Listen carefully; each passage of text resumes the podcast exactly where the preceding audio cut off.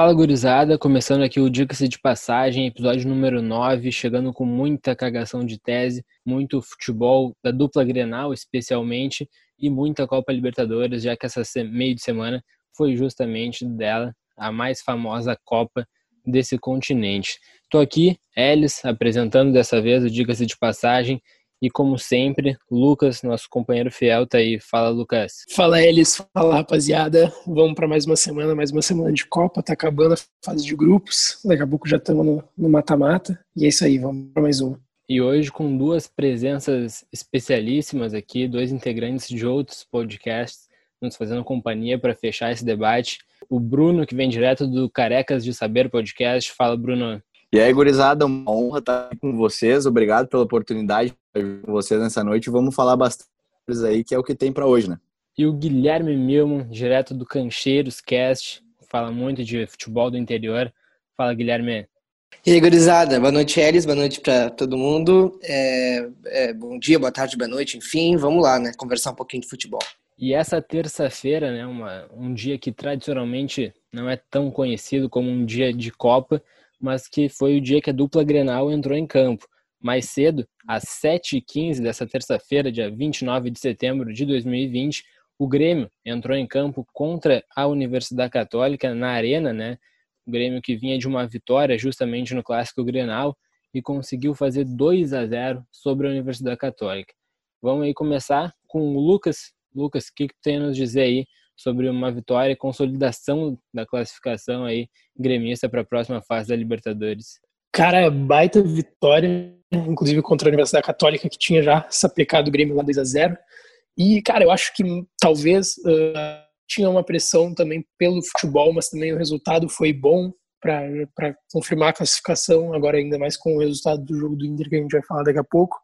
Mas também para alguns jogadores que não vinham apresentando e outros que para dar confiança, como o Tonhão, Rodrigues não, Tonhão, que já tinha feito um baita Grenal, tinha jogado mal no jogo contra a Universidade Católica, é verdade, mas no Grenal fez uma baita partida ao lado do Kahneman e hoje, que a expectativa era de se ter o Kahneman e o Jeromel, a dupla voltar, com os dois já 100%, o Jeromel tinha passado o teste ontem para poder jogar uma partida hoje, aí constataram hoje nos exames, nos novos exames que vêm sendo feitos toda semana, que, que os dois estavam com Covid.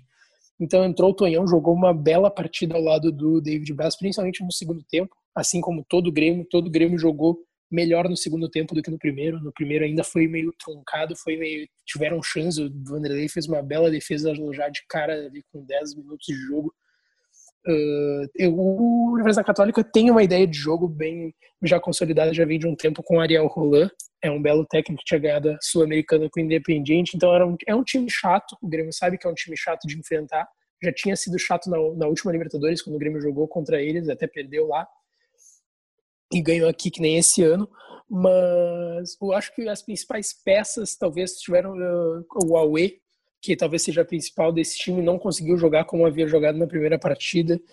Uh, então isso foi também é um mérito para a defesa do Grêmio. E eles incomodaram ali no primeiro tempo, no, já no final do primeiro tempo o Grêmio dava chances de gol.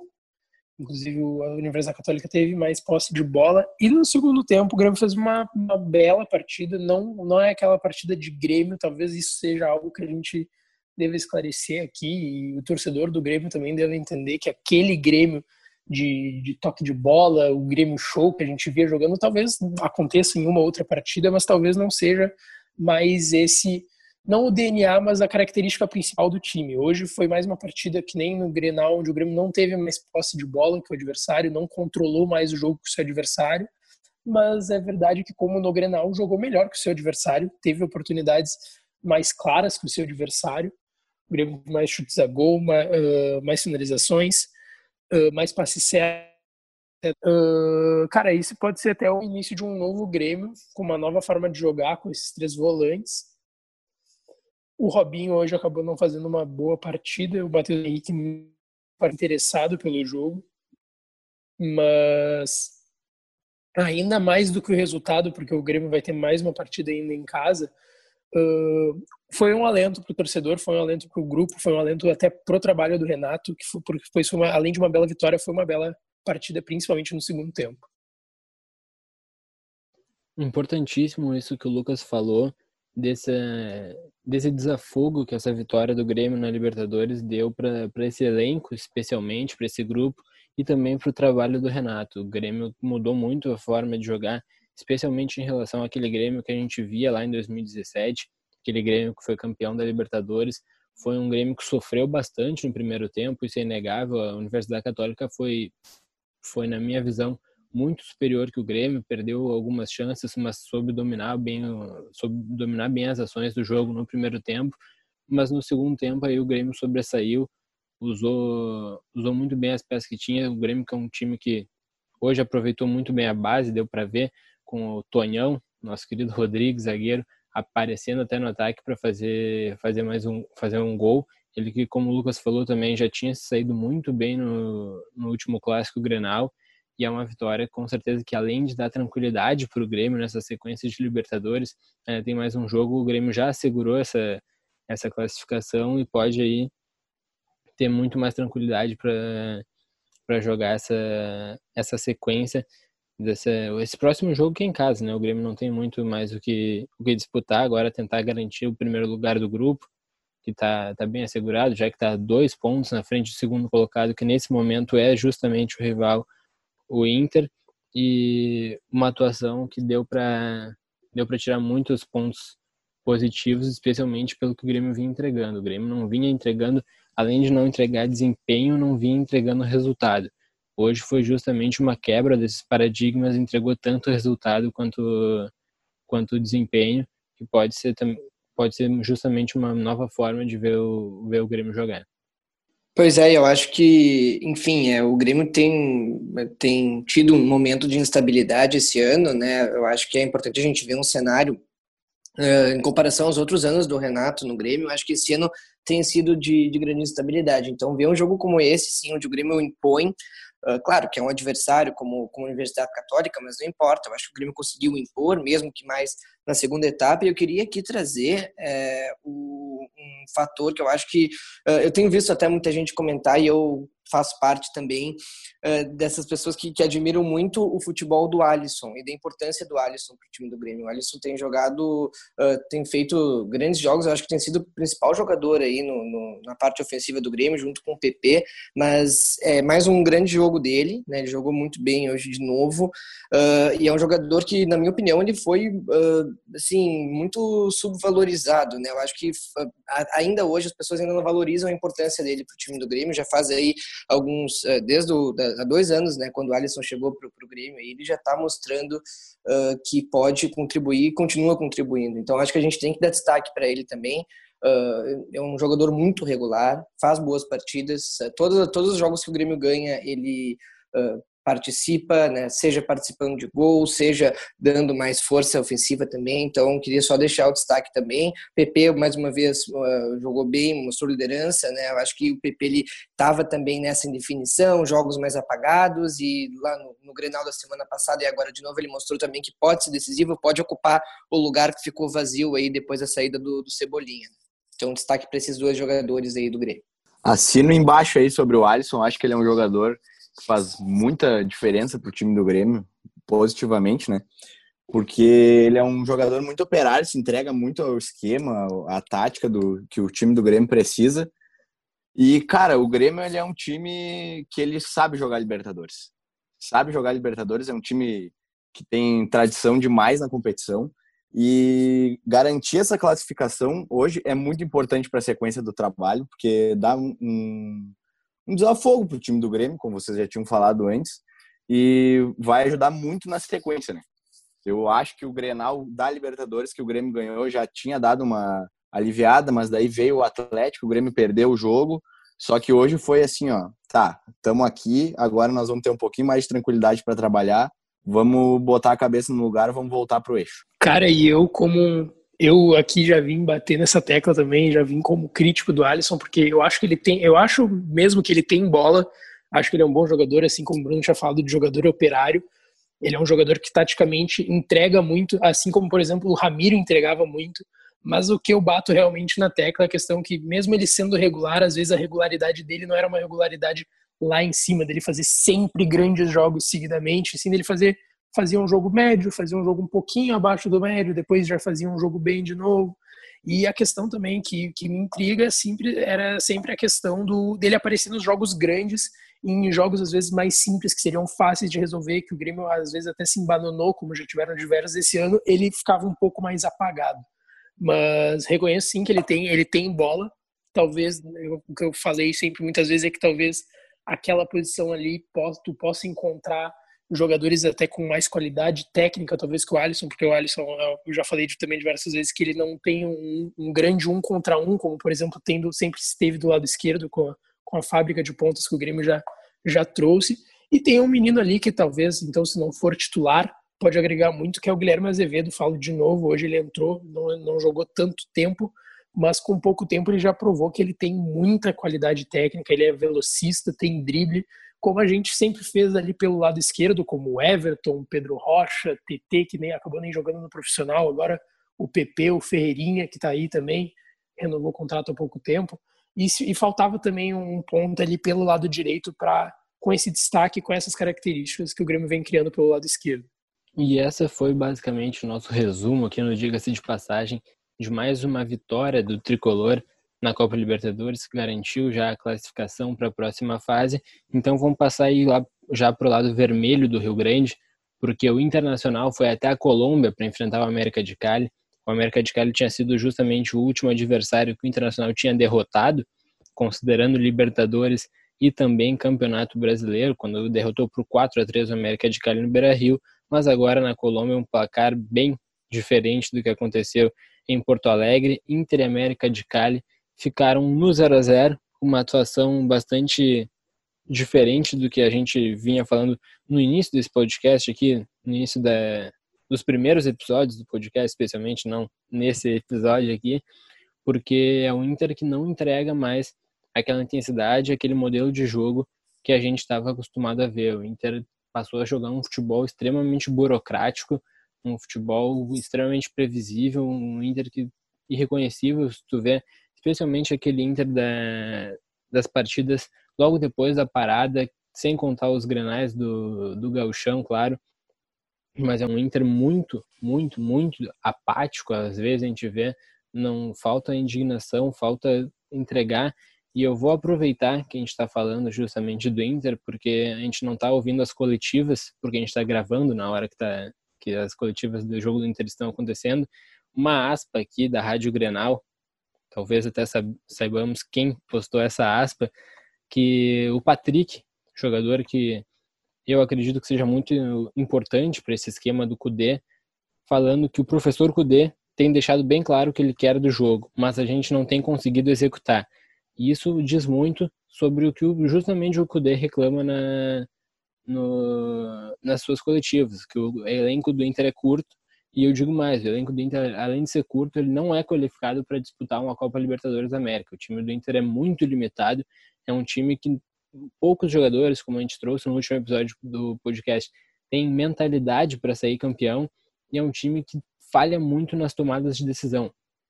A expulsão hoje do Leandro Fernandes, eu acho que deixa muito evidente isso, uma expulsão infantil que ele deixou, acabou deixando o clube na mão justamente no momento que o Inter já não estava conseguindo desempenhar um bom papel, mas era um papel já muito, já era um papel um pouco melhor do que tinha sido apresentado no primeiro tempo. Primeiro tempo muito fraco da equipe do Inter, o segundo até parecia dar sinais de melhora, mas aí ficou com um jogador a menos e sempre jogar com um jogador a menos é muito mais difícil, estraga qualquer estraga qualquer estratégia de qualquer time.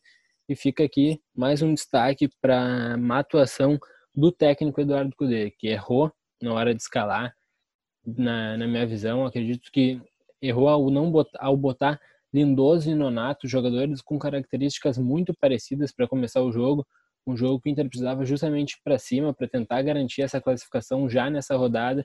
Acabou deixando mais, mais pontos pelo caminho quando, quando podia ter feito essa, essa gordura e agora vai ter que correr atrás do prejuízo para não porque tem que vencer ou vencer no próximo no próximo jogo e aí acabou com mais uma falha do Cudê que escalou mal, mexeu mal. O, Prachedes não podia ter sido a primeira opção para sair naquela mudança do no intervalo e agora o Inter vai ter que correr atrás do prejuízo aí para se quiser chegar um pouco mais longe na Libertadores, algo que eu acho bastante difícil. Pois é, Elis, e assim, o, o, o Inter, eu acho que, primeiro, né, o, essa questão do futebol mais burocrático, uh, parece que a gente voltou para 2019, né, quando o Odeir Helma era o técnico do Inter. A gente vê um futebol parecido, né? A gente vê o, o, o, o, time do Inter não fazendo mais questão de fazer infiltrações, de fazer marcação alta, de tabelar, de chegar no ataque, de, ser, de, de, de mostrar uma, um poder ofensivo. E eu vou dizer para vocês uma coisa que me chamou muita atenção no jogo hoje, que eu acho que meio que comprova essa minha tese de que o futebol do Inter está mais burocrático uh, e que o estilo do Cudê se perdeu, né? Aquele estilo que ele estava conseguindo implementar uh, antes da pandemia e também uh, até o início do Campeonato Brasileiro. Um exemplo disso é que Rodrigo Moledo foi o melhor jogador do Inter hoje. O, o fato do Rodrigo Moledo ter sido o melhor jogador do Inter hoje mostra que o, o Inter foi um time que jogou para afastar a bola. É claro que afastar a bola da defesa. É claro que a partir do início do segundo tempo jogou com a menos, aí dá, dá para entender, mas assim, mesmo antes, o Inter estava muito defensivo, o Inter, eu acho que deu o quê? Um chute a gol posso estar enganado, mas foi um chute do Patrick já no final, se não me engano. Né? Então, assim, o Inter estava jogando para se defender, assim como jogou contra o São Paulo. Um jogo, por, por sinal, achei muito parecida a postura do Inter, até pela expulsão também. Dá para a gente comparar os dois jogos. E o Inter virou um time burocrático. E, e, e dá para ver, a gente pode aprofundar mais sobre isso depois, mas, assim, o time do Inter está muito afetado psicologicamente, sabe? Eu acho que é uma coisa que vai extra-campo. O Inter está muito atrapalhado. Inclusive, é, ouvintes, né, e vocês e colegas aqui da, de, de mesa, de bancada, enfim, eu acho que é importante a gente destacar essas, essas, essas decisões infantis, como a do, do, do Leandro Fernandes, de dar uma cotovelada sem nenhuma necessidade, comprovam o desequilíbrio emocional que o Inter está demonstrando né, nos últimos jogos para cá. Então, acho que é muita coisa para se pensar.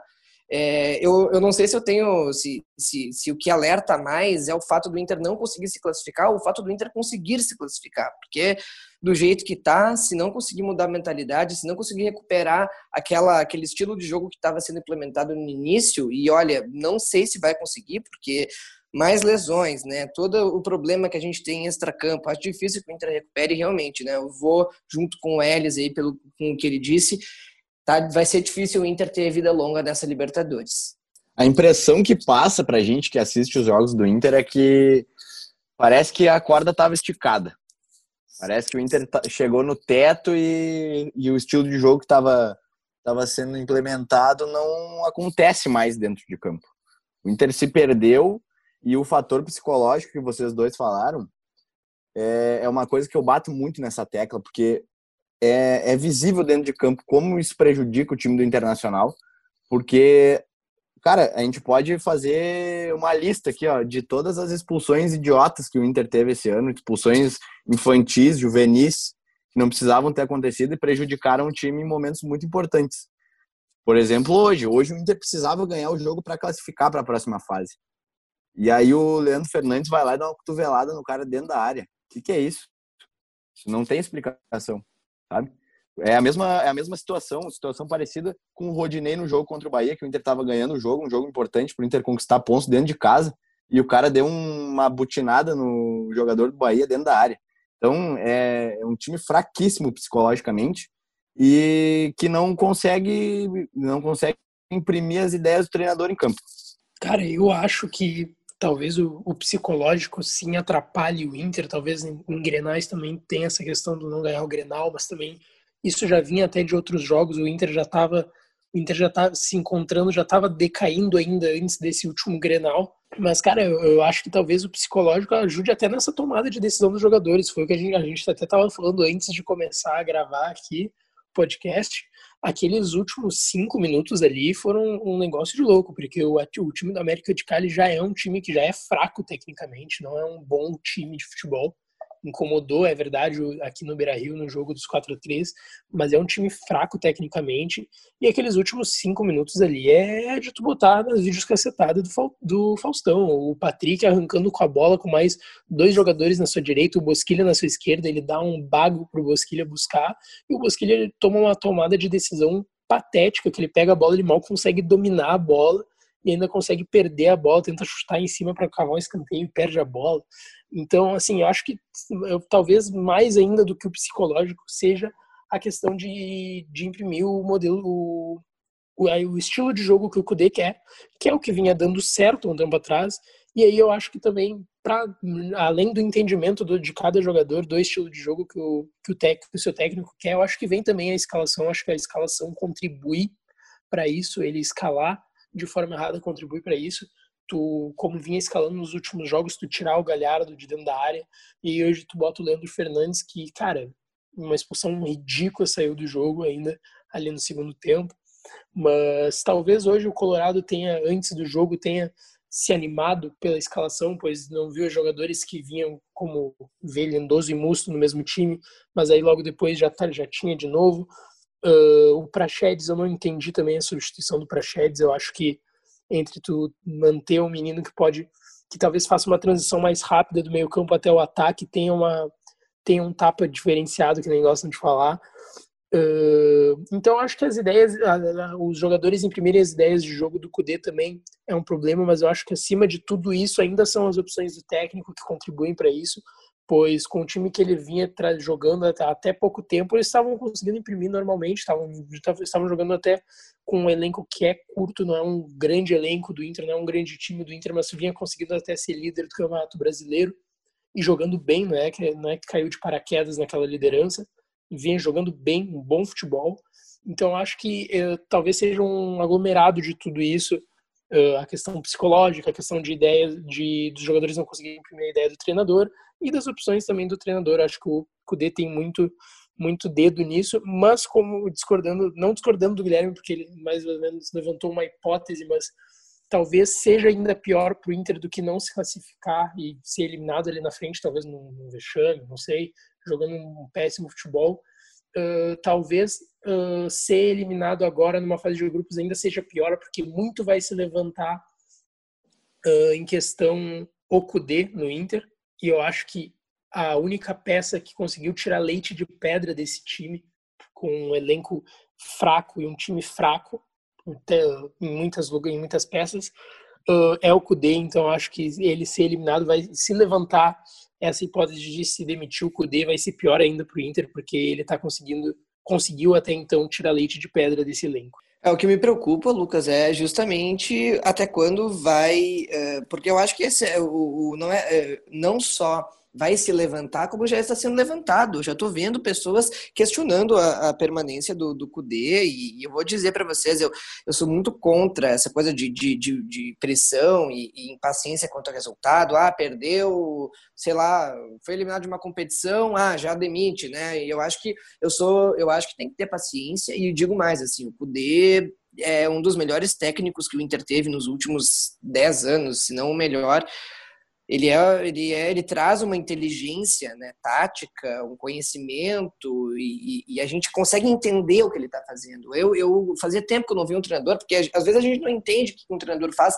Dessa vez, por mais que eu não concorde e tal, que eu acho errado, eu consigo entender o que o poder faz. Então, acho que dentre tantas decisões erradas que o Inter tem tomado nos últimos anos, demitir o Cudê seria mais uma delas. Eu não acho que isso está muito distante de acontecer. A gente tem mais um Grenal agora sábado, né? A gente tem um Grêmio que vem dessa vitória, que dá mais confiança para o time do Renato, e enquanto isso o Inter nessa, né, não vou chamar de crise, porque né, não, não, não, não sou, não quero fazer mais um alarde, um alarde assim, ser alarmista, mas o Inter já está nessa queda de confiança, nessa sequência de jogos ruins, então assim, eu não duvido que daqui a pouco o Inter, eh, a pressão sobre o Cudê aumente cada vez mais, e se a gente parar para pensar, ainda dá para arrumar a casa. O Inter ainda está brigando pelo topo da tabela do Brasileirão, o Inter ainda está ali na fase de grupos uh, né, com encaminhado para se classificar, então dá para arrumar a casa, mas me preocupa muito porque eu não vejo uma perspectiva de, de melhora de, desse time do Inter, né? E quanto à questão assim das decisões,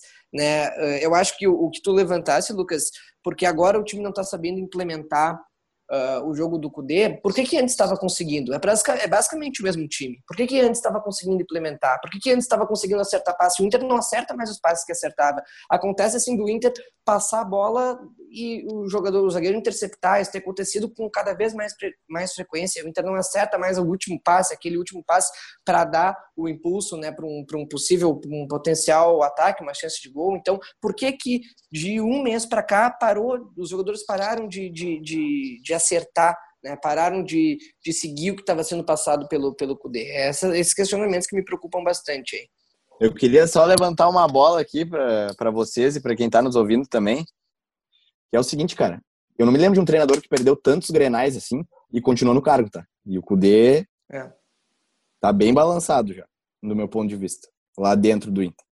Isso é uma coisa que eu, que eu queria falar também, porque eu não acho que o Cudê tenha que ser demitido, eu acho, concordo com o que o Milman falou, de que o, o Cudê seja um dos melhores treinadores em anos que a Casa Mata do Beira-Rio viu, mas é nítida a diferença de tratamento do Cudê pro, pro próprio Odair Helman.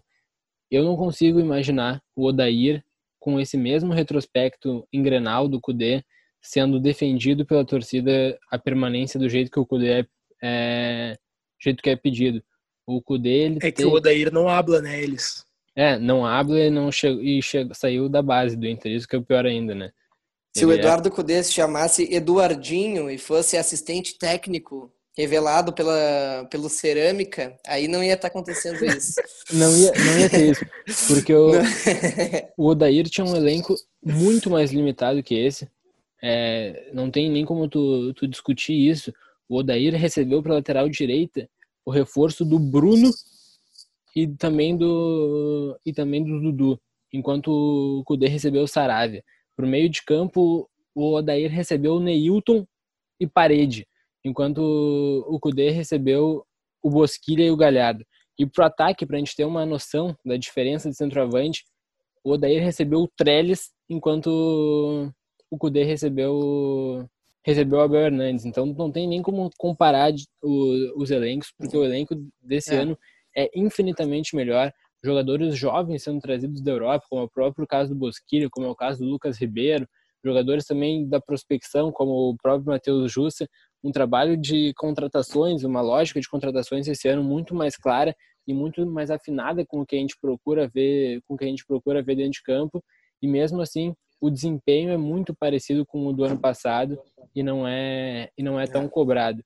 Eu vou também aproveitar não sei se o Lucas quer falar, mas eu vou deixar um gancho para ele também, porque hoje, quarta-feira, agora já passou da meia-noite, quarta-feira, dia 30, do, quando a gente começou a gravar ainda era terça, dia 29, dia dos dois jogos, foi levantado muito a, a sondagem dos clubes gaúchos, da dupla Grenal, sobre o Juliano, ex-jogador da dupla Grenal, campeão da América pelo Inter, com passagem pelo Grêmio, fazendo gol em Grenal, inclusive, se não me engano, estava no 4 a 1 e no 5 a 0 do, do Grêmio sobre o Inter na Arena e sendo sondado nos dois clubes.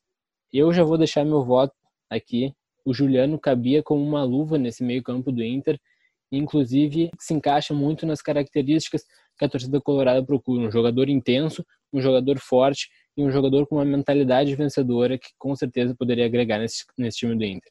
Juliano Vem ser feliz, rapaz. Mas não pensa duas vezes, cara. Volta pra cá, vem ser feliz. Vai jogar, vai pegar a camiseta. Cara, ele vai pegar a camiseta. Eu vou buscar no aeroporto, eu, eu boto Uber para ele voltar pro hotel, para ele até ele esperar encontrar uma casinha para ele, para a família dele. Eu vou lá, eu engraxo a chuteira dele no, no jogo, no intervalo. Eu vou lá, eu, eu viro o roupeiro pessoal do Juliano se ele vier para cá mas não tenha dúvida. Se ele vier para cá recebendo um salário que não seja astronômico, absurdo, mas eu assino embaixo com o senhor presidente, eu vou no aeroporto e busco ele tranquilamente. Mas não tenha dúvida disso. Pois é. Eu, só para não passar batido, tá? Eu para não parecer que eu que eu sou mais defensor do do, do do que o Odair, o Elis que me conhece há bastante tempo sabe que eu sou viúva do Odair e que inclusive eu curti o teu tweet que tu falou isso, viu, Elis? Eu sou totalmente favorável e eu concordo tudo com vocês. Agora o Juliano, eu acho que pro, cabe como uma luva nos dois times, tá? Tanto o Inter, tanto vejo que Uh, bom, no Grêmio a gente agora já está vendo um, um, meio-campo.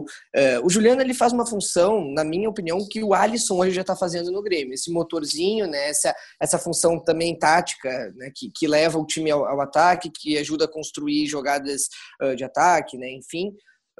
eu acho que, claro, se a gente for analisar o momento atual, eu acho que o Inter precisa mais de alguém como o Juliano. O meio-campo do Inter ele está muito, como a gente vinha falando, burocrático, né? Jogadores que, que dominam a bola passam para trás, jogadores que tomam decisões erradas, pa, erram passes. Eu acho que o Juliano, o Juliano é um excelente jogador, inclusive. Eu acho que ele poderia ter jogado em times, uh, times maiores, inclusive, do que ele realmente jogou lá na Europa, né? E, e eu acho que, pô, ia ser perfeito. Eu acho que o Juliano se encaixa em qualquer time do Brasil hoje. Acho que não tem time do Brasil hoje que até mesmo Flamengo, Palmeiras, os grandes, não tem time hoje que não que não caberia espaço aí para o Juliano. Cara, olha só, o, o, Juliano ele foi o talismã do Inter em 2010, né, cara? Eu, eu tenho isso muito fresco na memória, assim, cara. E eu vejo muito torcedor colorado hoje dizendo que não queria o Juliano de volta no Inter. Aí eu pergunto para essa gurizada assim, ó, vocês acham que vocês estão em condições de rejeitar um cara que joga tanta bola que nem é. o Juliano, porque ele vestiu a camisa do Grêmio, meu velho? Não é bem assim que a banda toca. Eu queria o Juliano de volta hoje, hoje. É essa implicância, né? Pô, o cara tava jogando pro Grêmio, o cara tá, o cara era atleta do Grêmio, vai fazer gol em Grenal, obviamente vai fazer gol, vai comemorar, vai, vai fazer faz parte isso. Eu acho que existe essa implicância, né, de comemorar gol uh, porque já jogou no time. É, eu lembro dessa polêmica também com o Luiz Adriano meses atrás contra o Palmeiras. Cara, o cara joga bem, o cara é bom, o cara vai contribuir, é isso que importa, sabe? Acho que o resto é mimimi, mas eu vou dizer para vocês, pelo que eu acompanhei pelo noticiário hoje, né, alguns jornalistas que estão acompanhando as negociações, ele está mais próximo. Se ele vier mesmo para cá, para Porto Alegre, ele viria para o Maitá, eu acho. Eu acho que ele está mais próximo do Grêmio do que do Inter, pelo que foi acompanhado nos bastidores aí nesse dia de hoje. Deus é bom em todos os momentos, todos. Juliano, campeão da Libertadores de 2010. Vamos aproveitar e passar os outros resultados da Libertadores que aconteceram aí nessa terça-feira, dia 29 de setembro. O Penharol fez 3 a 0 sobre o Colo-Colo, uma, uma vitória que deixou o Penharol vivo aí nessa fase de grupos da Libertadores. Colo-Colo se vencesse podia, podia já deixar o Penharol sem chance nenhuma de classificação, mas agora os dois estão vivos nessa, nessa competição, dois campeões já da Libertadores, Penharol campeão cinco vezes, Colo-Colo só uma, mas seguem vivos lá no grupo que ainda tem Jorge Wilstermann e Atlético Paranaense. Também tivemos o empate entre Boca Juniors e Libertar, tradicionalíssimo Boca Juniors ficou no 0 a 0 com os paraguaios do Libertar e no confronto equatoriano 4 a 0 para a LDU sobre a equipe do Binacional, complicando bastante a situação do São Paulo, que precisa obrigatoriamente ganhar a próxima partida contra a equipe do River Plate. Fechando aí a rodada nessa, nessa terça-feira, tivemos o Atlético Paranaense ficando no 0 a 0 com o Jorge Wilstermann, o Atlético Paranaense que já está já tá classificado para a próxima fase, líder do grupo C e já, já entra na próxima rodada sem nada para disputar. Esse aqui foi o nono episódio do Diga-se de Passagem Podcast, mais uma vez contando com o nosso, nosso querido Lucas, já cadeira cativa aqui no, no Diga-se de Passagem. Valeu, Lucas, pela companhia aí, velho. Valeu, rapaziada. Não, não se esqueçam de seguir nas redes sociais, seguir no Spotify, seguir no Instagram e seguir também os podcasts dos gurias, os Carecas de Saber e o Cancheiro Podcast isso. também. Vamos dar uma moral para todo mundo, vamos seguir, vamos ouvir. E é isso aí que o trabalho dos guris também é massa. E agora, invertendo aí em relação às apresentações, agradecendo aos convidados especiais, Milman, Guilherme Milman, do Cancheiro Podcast, muito obrigado aí pela companhia, meu velho. Valeu, Elis. Obrigado, Lucas. Obrigado, Bruno. Foi um prazer, viu? Adorei cagar tese. Quero cagar mais teses em outras oportunidades aí. E agradecer mais uma vez a parceria e a companhia de todo mundo. E direto do Carecas de Saber Podcast, Bruno, muito obrigado aí pela parceria nessa cagação de tese aqui, como meu irmão falou, no Diga-se de Passagem, que tem isso como vocação. Valeu, gurizada. Mais uma vez agradecer a oportunidade de estar falando de futebol, que é uma coisa que a gente ama, né? E cagar a tese, que nem tu falou, com caras que sabem muito de futebol, que são vocês, a gurizada do Diga-se de Passagem, o Cancheiros Podcast. E é isso aí, então. Um abraço para todo mundo que ouviu e valeu. É isso aí, gurizada. Sigam o Diga-se de Passagem, tanto aqui no Spotify quanto no Instagram. A gente está no Instagram como Diga-se Podcast. Acompanhe aí sempre com essa, esse formato de discussão, às vezes mais acaloradas, inclusive, sobre o futebol. E até a próxima. Valeu!